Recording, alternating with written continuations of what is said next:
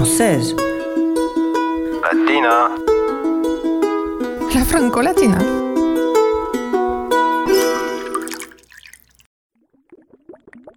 El agua, elemento indispensable para vivir dignamente. La Asamblea General de las Naciones Unidas, en su reunión del 28 de julio de 2010, aprobó la resolución presentada por Bolivia para que el agua y el saneamiento fueran declaradas un derecho humano. En Chile, este derecho esencial y básico para el cumplimiento de todos los demás derechos es un bien de lucro en manos del sector privado. Conversamos con Rodrigo Mundaca, ingeniero agrónomo, campesino, vocero y secretario de Modatima, Movimiento de Defensa del Agua, la Tierra y la Protección del Medio Ambiente. Rodrigo, militante infatigable, estuvo en París para recibir el premio de la Fundación Daniel Mitterrand, que reconoce a una personalidad por su lucha en construir un mundo más justo. El derecho al agua es un derecho humano, fundamental. ¿Cómo, con qué medio se puede luchar cuando en un país se violan los derechos humanos? una pregunta difícil. Hoy día hay toda una jurisprudencia internacional que sostiene y señala de que el agua es un derecho humano esencial y la base para el, todo, para el cumplimiento de todos los demás derechos. Sin embargo, en Chile existe este dispositivo teórico institucional que fraguado en dictadura transformó el agua en un bien de capital y está consagrado como tal en la Constitución Política del 80, a propósito de todo este debate que hay en torno ahora al cambio constitucional, y arregló seguido en una norma que es el Código de Aguas del 81 que separó la propiedad del agua del dominio de la tierra que le concede la prerrogativa al Estado de ser el Estado quien concede un derecho a aprovechamiento de aguas de forma gratuita y perpetua a los particulares. Del mismo modo, hoy día la concentración de la propiedad del agua es feroz. Hoy día el 90% de los derechos de aprovechamiento de aguas que se consumen, consumtivos, mm. están en manos del sector irrigado, forestal y en manos del sector agrícola. Un 90% sector irrigado, sector minero, 10% sector sanitario, sector industrial. Y en el caso de los no consumtivos, los que no se consumen y que se destinan a la generación de hidroelectricidad, desde el, 80, desde el 2004 en adelante, el 81% de esos derechos están en manos de Enel, una empresa público-privada italiana.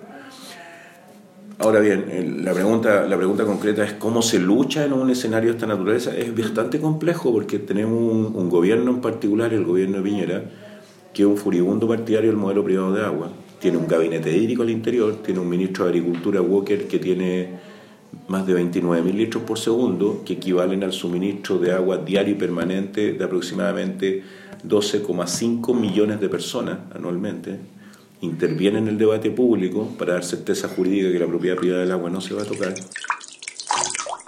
Normalmente en el Congreso, en el Senado, se debería haber tratado el, tema del Código de Agua, ¿cierto? Sí, claro. Eh, en, ese, en el contexto que está viviendo Chile hoy día, el proyecto está un poco dormido, me imagino, porque hay otras urgencias también, ¿cierto? ¿Cómo en ese contexto, eh, donde finalmente lo que hay que cambiar es el modelo extractivista, sí, claro. cuáles son las posiciones que ustedes pueden tener y las aperturas posibles, digamos, en este contexto, además que hay una apertura genial, porque hay cabildo, la gente está organizando, el tema del agua, hay más sensibilidad al respecto.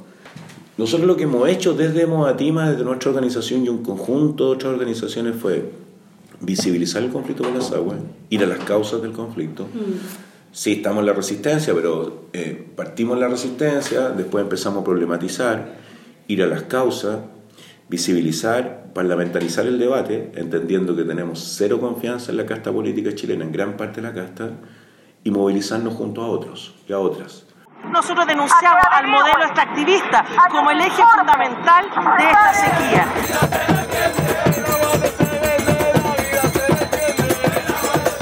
estamos viviendo una situación de sequía, de crisis hídrica muy profunda, a causa principalmente de actividades empresariales y neoliberales. Ahora, ¿cómo se recupera? Yo creo que esto fue un proceso muy largo, creo que se instaló con mucha fuerza la demanda por hacer del agua un bien común y su acceso a un derecho humano a partir del 2017, cuando exploramos la estrategia de lucha, el 2015, dos años antes, de internacionalizar la lucha por el agua. Los principales medios de prensa internacionales empezaron a hablar de la violación del derecho humano al agua y en particular de lo que sucedía en la provincia de Petorca. Eh, a propósito de la producción de aguacate a expensas de la violación del derecho humano al agua. Eso se instaló. Pero es difícil, y cuando nos preguntan cómo recuperar, eh, es difícil porque siempre lo decimos ufanamente. Yo no creo que Luxi, Mate, Angelini, Pereyoma, en fin, los más conspicuos productores eh, y empresarios del país nos vayan a decir, toma, te, te devuelvo el agua, no quiero ganar más plata con el agua. Entonces lo que estamos haciendo fundamentalmente es sumar masa crítica, problematizar, hemos recorrido el país muchísimas veces. En la quinta región, en la región de Valparaíso, hay un, hay un proceso que es bastante inédito. Armamos una mesa regional del agua. Y el día 3 de octubre se presentó una iniciativa de ley desde el Senado para desprivatizar y desmercantilizar el agua y hacer del agua un derecho humano. Chile atraviesa su peor sequía en décadas. Lagunas desecadas y restos de animales muertos dibujan un paisaje desolador en todo el centro del país. Esta es la peor sequía desde hace 60 años Sí, en. Chile, ¿cierto? Sí, claro. Tengo cifra, casi 600.000 personas que deben ser abastecidas de agua Sí, con sí, camiones sí. aljibes, Sí, sí, sí. 37.000 granjeros o campesinos que están en estado de calamidad absoluta en Petorca, La Ligua, ¿cierto? Sí, sí. Eh, tú dices que esto no es una sequía, sino que es un saqueo. Eh, nosotros decimos que no sequía, es saqueo porque básicamente en Chile el agua dulce se encuentra priorizada para la industria extractiva. La mega minería química a cielo abierto, el agronegocio, la hidroeléctrica, las forestales y finalmente hoy día Chile paga las tarifas más altas de América Latina por consumir agua potable. Siete de diez ciudades latinoamericanas son chilenas y son las ciudades que más caro eh, cobran el agua potable. Hay un estudio que se llama Pobres de Agua y que se dio a conocer en junio del 2019 que sostiene que hoy día en Chile hay 345.000 viviendas rurales que no tienen acceso a agua potable. Si lo multiplicáis por cuatro te da más o menos un millón y medio de personas que hoy día no tienen acceso a agua potable en el mundo rural. Eh, señala que 8 de cada 10 recolectores de agua dulce en el mundo rural son mujeres y señala además que el Estado de Chile en los últimos, en los últimos 5 años se ha gastado, hay que hacer la conversión en euro, 150 mil millones de pesos comprando agua dulce y arrendando camiones de aljibes. Pero esas cifras de junio, esos datos son de junio del 2019. A la fecha, hoy día, la región de Atacama, eh, la, región, la, la región de Atacama, 17 de 18 comunas rurales de la región metropolitana, Ojín y el Maule, sexta y séptima región, han sido declaradas zonas de emergencia hídrica por sequía. Coquimbo fue declarada zona de catástrofe hídrica por sequía. Y Valparaíso, 36 de 38 comunas, con excepción de las que están en ultramar, 36 de 38 comunas son zonas de catástrofe hídrica por sequía.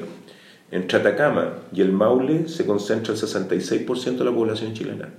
Es decir, el 66% de la población chilena hoy día vive en zonas declaradas de emergencia hídrica o de catástrofe hídrica. Pelado, pelado, negro, si el campo, los montes están todos secos. Me le han muerto seis terneritos y dos eh, eh, yegüitas chicas. Se murieron nomás, perdimos. En Atacama prevalece la mega minería química a cielo abierto y en la zona central el agronegocio, el business. O sea, cuarta región, producción de uva, de mesa, exportación, producción de uva vinífera. Eh, quinta región, el tercer país productor de palta a nivel mundial después de México y Estados Unidos, Chile, región metropolitana Caroso, particularmente todo el, todo el cordón periférico rural, perirural y rural de la región metropolitana, eh, no sé, Colina, Peñaflor, Talagante, Tiltil, etcétera, declaradas zonas de emergencia agrícola por sequía. Entonces, ¿Cuál es la respuesta a la problemática del agua? La respuesta es que hay un modelo de despojo en el 66% de la población que vive en zonas de emergencia donde el agua se encuentra capturada para la industria del despojo y no para satisfacer la vida de las comunidades, para salvaguardar la vida de las comunidades. En territorios como el nuestro, en la provincia de Petorca, donde viven 70.000 personas, el 70%, 50.000 personas aproximadamente, dependemos de camiones de aljibe. Porque no solamente está el robo del agua, y el robo del agua al arbitrio de la industria del despojo, agronegocio, hidroeléctrico, forestal, etcétera, sino que también está el negocio del agua. ¿Qué han hecho los sales del agua? Excavan el subsuelo, profundizan a 100, 200 metros de profundidad, con bombas de impulsión sacan agua y venden agua a través de camiones aljibe. Un metro cúbico hoy día en la provincia de Petorca tiene un valor nominal entre 12 y 14 lucas. Si lo lleváis a dólares, a dólares esto significa más o menos a 800 pesos, algo así como 20 dólares. 20 dólares un metro cúbico de agua, mil litros de agua.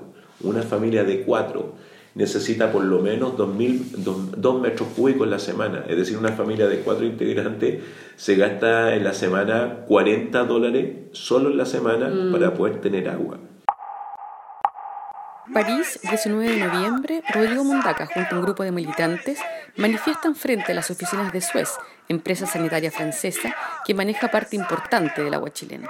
En ese propósito, en ese empeño, desde nuestra organización Modatima, junto a las 200 organizaciones que forman parte de la unidad social, vamos a llegar hasta el final, hasta recuperar todos y cada uno de los derechos que hoy día se encuentran arrebatados en Chile por muchos años. Larga vida al pueblo mapuche, larga vida a la unidad social, larga vida a las y los que luchan. Muchas gracias. ¿Cuál es nuestro mensaje para los europeos? Preocúpense de la cadena del valor. ¿Qué significa preocuparse de la cadena del valor? Preocúpense de que ese productor que llega con su aguacate desde su huerto a la mesa de ustedes sea un productor que no esté sancionado por violar el derecho humano al agua, sea un productor que no haya sido sancionado por robar agua, sea un productor que no haya participado en el proceso de criminalización de las y los luchadores socioambientales, sea un productor que produzca alimentos de forma sustentable. ¿Qué otra cosa les podríamos decir a ustedes? Preocúpense de la cadena del valor. En Chile se va a seguir violando el derecho humano al agua, sin duda. A lo mejor no, a lo mejor lo logramos cambiar, no sabemos. Todo es muy incierto hoy día. Pero preocúpense de la cadena del valor. Yo creo que esa cuestión es muy importante. Y la otra, lo que tú decías, trabajen con los niños. Nosotros tenemos cabros chicos que no conocen los ríos. O sea, yo vivo en la provincia de Petorca hace 20 años y hay toda una generación, dos generaciones de niños que han nacido y no conocen los ríos si tú pensás en tu vida y yo pienso en mi vida, todos evocamos algún momento de jolgorio, de alegría en torno al río. Esta ciudad, toda esta ciudad está construida en torno al Sena, en torno al río. El Sena es el principal cuerpo de agua que los abastece a ustedes de agua dulce. ¿Qué te imagináis si el Sena desaparece? Y hoy día tenía el 80% de los ríos que desaparecieron. Los quintalanetos del pueblo, en la primera línea, la gente que está batallando. Ellos son los que presionaron y corrieron la frontera de lo posible. Mi expectativa es seguir luchando, seguir batallando.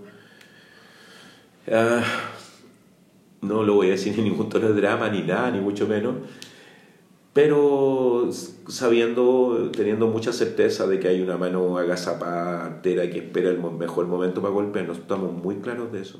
Estos premios justamente, ¿para qué sirven? Tú tienes dos premios importantes hoy día. Eh, el hecho de ser visible es que es suficiente para sensibilizar a la gente. Nosotros hemos dicho de que no buscamos premios. Yo vivo en la provincia de Petorca y no vivo ni en Viña ni en Valparaíso, tampoco en Zapallar ni Papúo, vivo en La Ligua. Mm. Estoy a miles de kilómetros de distancia de estos centros neurálgicos del poder, tanto París como Nuremberg. Mm. Eh, el que se hayan fijado en nosotros quiere decir que hemos hecho algún aporte precisamente a, la lucha por la recuperación de los bienes naturales comunes. Eh, nunca hemos buscado ningún tipo de distinción, no estamos en eso. Eh, sin embargo, lo hemos dicho, estas distinciones permiten instalar planetariamente la lucha por el agua como un derecho humano, permiten visibilizar la enorme contradicción que en un país como Chile, que intenta ser una potencia agroalimentaria, que su fana de ser un oasis, eh, que en un país como ese, hoy día como Chile, en nuestro país, hoy día existe esta condición, sin duda que estos premios han visibilizado esa, esa situación y lo han visibilizado con mucha fuerza los principales medios, en fin, toda la, todo el, toda la opinión pública, internacional, mundial. Nos pone, sin duda también nos pone en una condición de mayor exposición. Me amenazaron de muerte con una foto que circuló en todos los medios, en todas las redes con un balazo en la frente. Creo que hay que asumir una condición de mayor exposición en el territorio. No tengo alma de mártir, ni de héroe, ni mucho menos. Me han preguntado si tengo miedo, claro que tengo miedo, mm. no puedo mentir. Mm. Eh, y no puedo mentir porque es ufano decir de que uno no tiene miedo en estas batallas, porque finalmente las bases de la desigualdad en América Latina tienen que ver con la apropiación de los bienes comunes. Mm. Sin embargo, lo que hemos logrado hacer en este tiempo es un poco lo que han hecho todos los chilenos que hoy día pelean.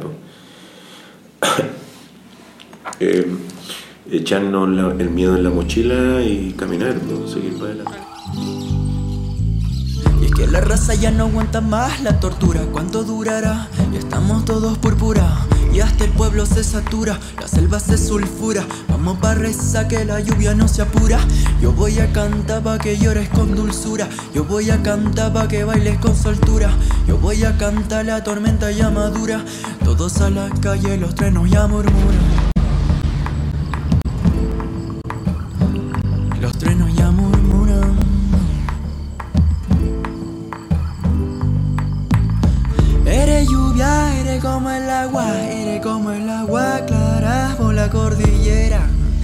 Tú vas bajando mi amor, tú me vas quitando el calor. no.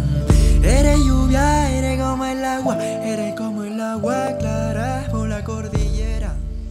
Tú vas bajando mi amor. Mm, la franco-latina.